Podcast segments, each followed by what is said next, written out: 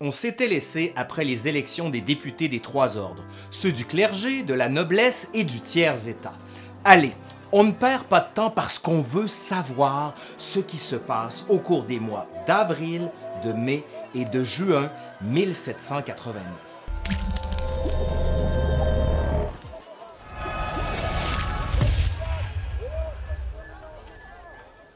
Les événements vont bientôt se succéder à une rapidité folle.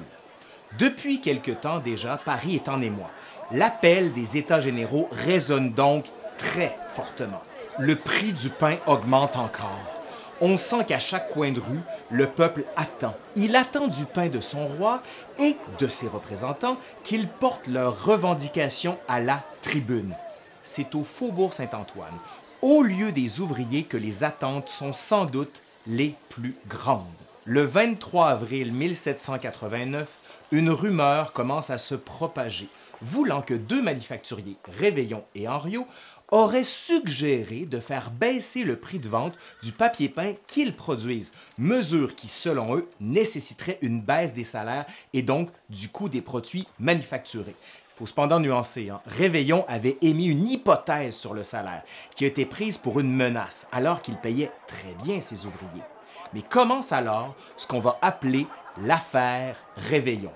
Le faubourg est piqué au vif. On sait que les émeutiers ne venaient pas en majorité des ouvriers de Réveillon et qu'une partie d'entre eux sont agités sans doute par d'autres objets. Les 27 et 28 avril, la rumeur gronde et prend sans cesse de l'expansion. On envoie des troupes armées pour contenir la foule séditieuse. On déclare le faubourg Saint-Antoine fermé. La foule réplique. Elle lance des pierres sur les troupes, ainsi que des tuiles et des meubles depuis les toits des maisons. Quand même, hein? Les troupes tirent. Du côté des soldats, on avance les chiffres de 12 tués et 80 blessés. Celui des insurgés, 200 tués et 300 blessés. En réalité, là, le bilan reste inconnu. Mais le faubourg est traumatisé par la violence de la répression. L'élite affirme que tout cela est le fait de voleurs et n'a rien à voir avec quelconque émeute politique. Début mai 1789, c'est dans ce contexte qu'arrivent à Versailles les députés pour siéger pour ce qui prend le nom, pour l'instant, d'États généraux.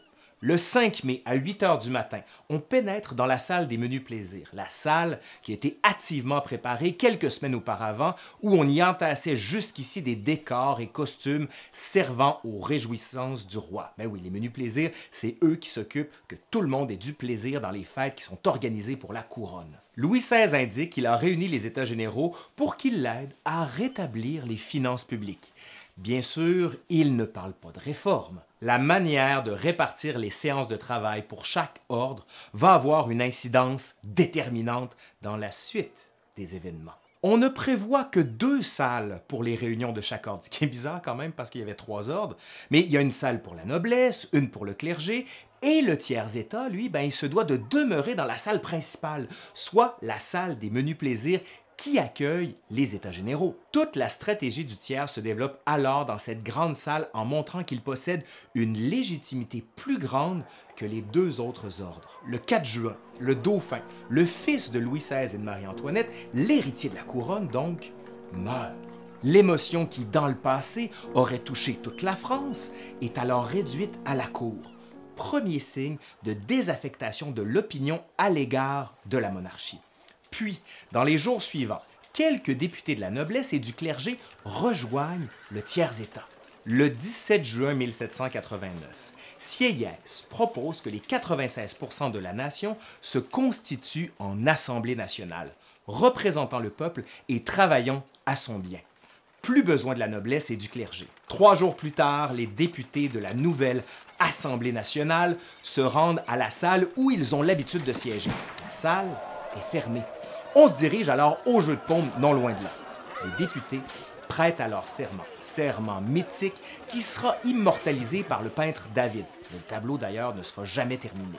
Tous les députés lèvent la main et affirment vouloir donner à la France une constitution et psalmodient sur un ton décidé et profond qu'il ne faudrait jamais se séparer et de se rassembler partout où les circonstances l'exigeraient, jusqu'à ce que la constitution du royaume fût établie le 23 juin 1789. le marquis de Deux-Brézés, le maître des cérémonies, invite le tiers à se disperser.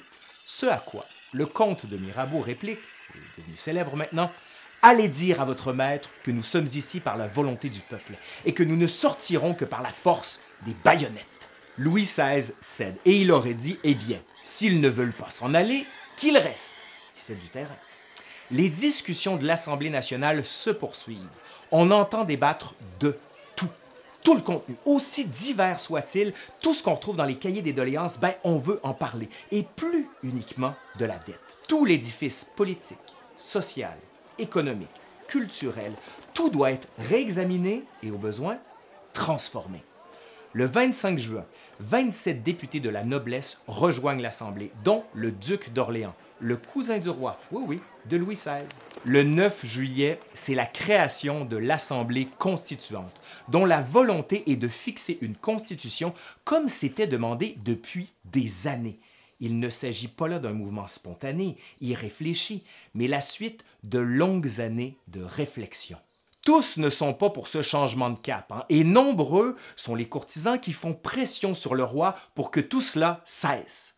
Le 11 juillet, la couronne décide de rappeler les troupes de mercenaires suisses et allemands qui s'assemblent autour de Paris.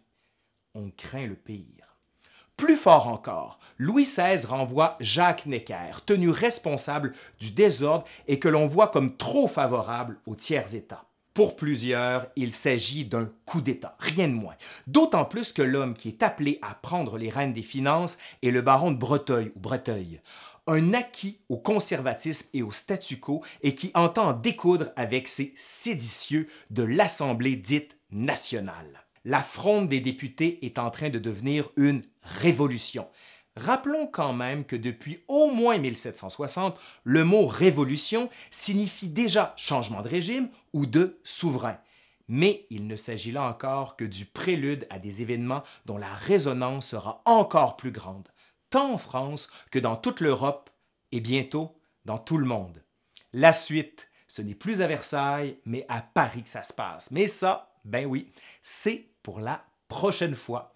Allez, je suis Laurent Turcot de l'Histoire nous le dira et n'oubliez pas de vous abonner pour ne rien manquer de cette histoire de la Révolution française.